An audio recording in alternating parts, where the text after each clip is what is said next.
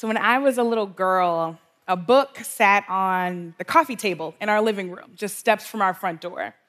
Now, the living room is a first impression. Ours had white carpet and a curio of my mother's most treasured collectibles. That room represented the sacrifices of generations gone by who, by poverty or by policy, couldn't afford a curio of collectibles, let alone a middle class house to put them in. That room had to stay perfect. But I would risk messing up that perfect room every day just to see that book. On the cover sat a woman named Septima Clark.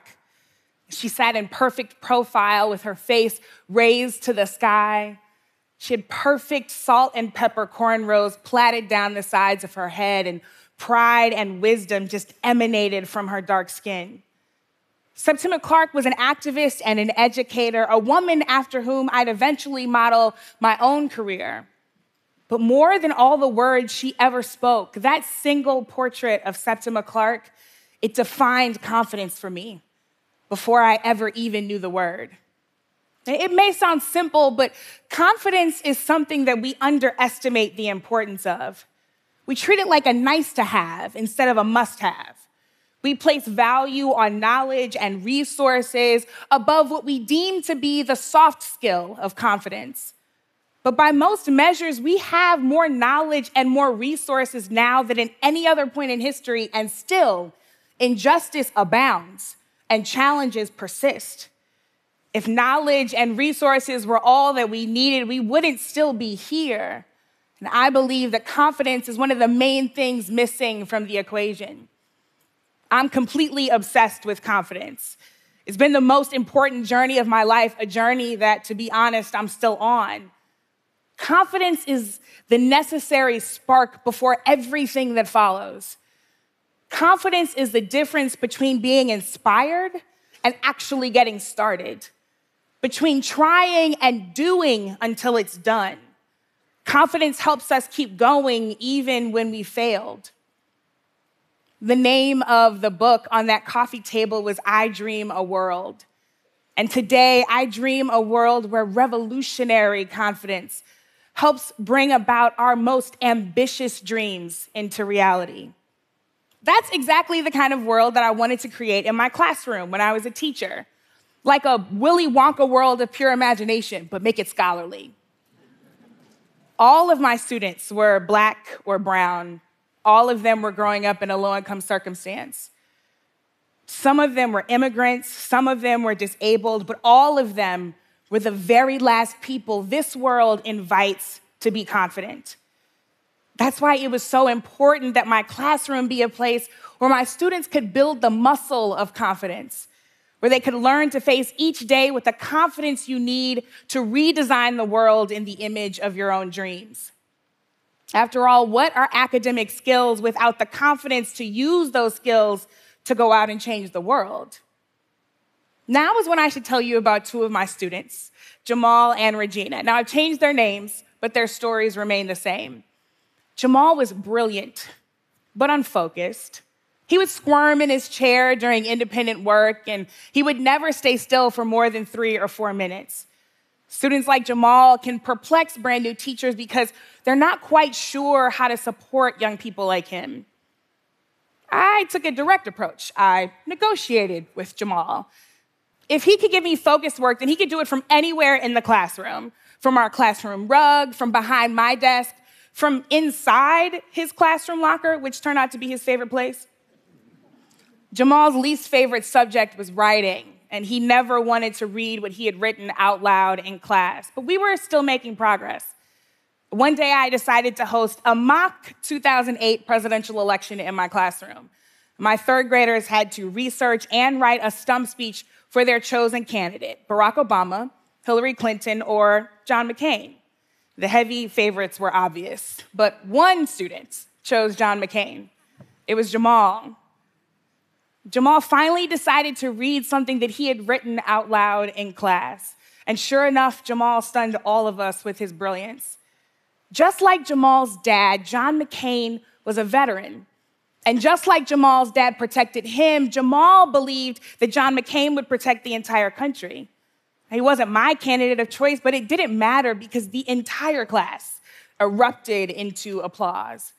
A standing ovation for our brave friend Jamal, who finally showed up as his most confident self for the first time that year. And then there was Regina. Regina was equally as brilliant but active. She'd inevitably finish her work early, and then she'd get on about the business of distracting other students. Walking, talking, passing those notes that teachers hate but kids love. You look like you passed a lot of them. Despite my high ideals for our classroom, I would too often default to my baser instincts and I would choose compliance over confidence. Regina was a glitch in my intended system. A good teacher can correct misbehavior, but still remain a student's champion. But on one day in particular, I just plain old chose control. I snapped. And my approach didn't communicate to Regina that she was being a distraction. My approach communicated to Regina, Regina that she herself was a distraction. I watched the light go out from her eyes, and that light sparked joy in our classroom. I had just extinguished it. The entire class became irritable, and we didn't recover for the rest of the day. I think about that day often, and I have literally prayed that I did not do irreparable harm because, as a woman who used to be a little girl just like Regina, I know that I could have started the process of killing her confidence forever. A lack of confidence pulls us down from the bottom and weighs us down from the top, crushing us between a flurry of can'ts, won'ts, and impossibles. Without confidence, we get stuck.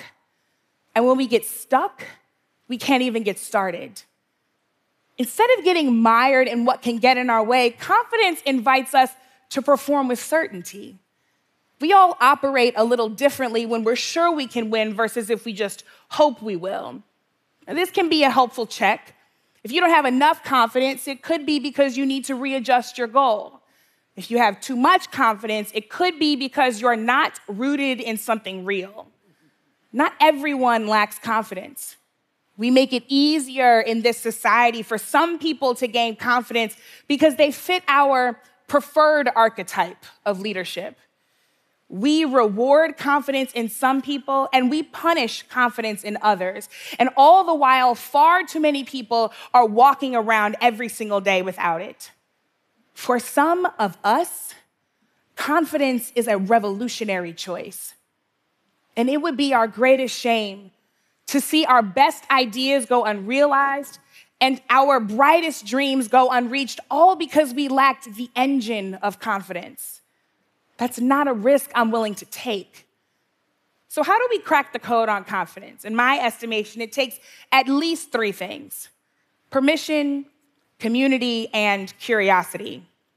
Permission births confidence, community nurtures it, and curiosity affirms it. In education, we've got a saying that you can't be what you can't see. When I was a little girl, I couldn't show confidence until someone showed me.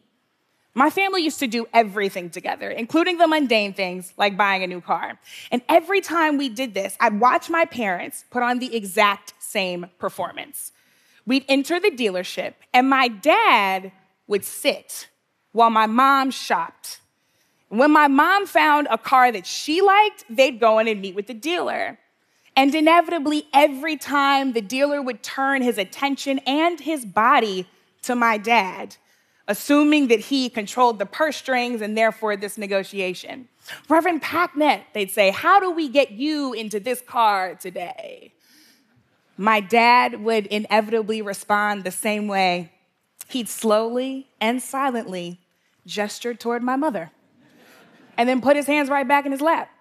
It might have been the complete shock of negotiating finances with a black woman in the 80s, but whatever it was, I'd watch my mother work these car dealers over until they were basically giving the car away for free. she would never crack a smile. She would never be afraid to walk away. I know my mom just thought she was getting a good deal on a minivan, but what she was actually doing was giving me permission to defy expectations. and to show up confidently in my skill no matter who doubts me.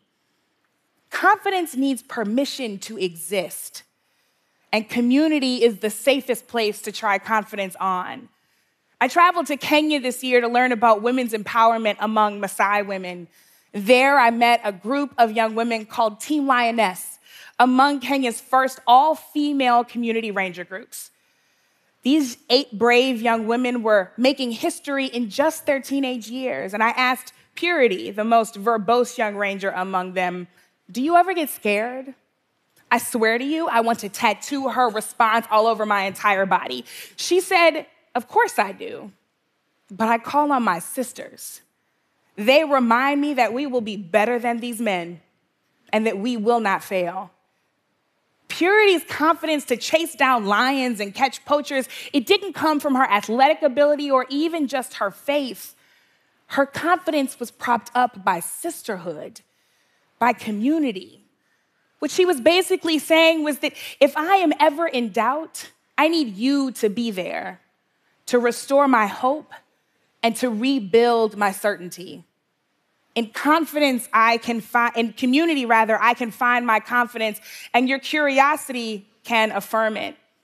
Early in my career, I led a large scale event that did not go exactly as planned. I'm lying to you, it was terrible.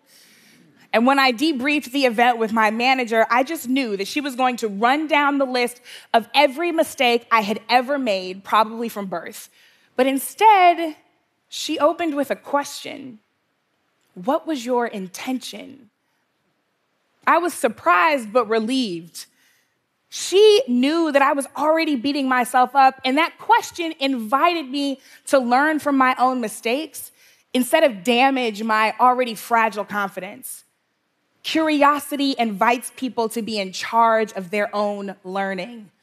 That exchange, it helped me approach my next project with the expectation of success permission, community, curiosity. All of these are the things that we will need to breed the confidence that we'll absolutely need to solve our greatest challenges and to build the world we dream.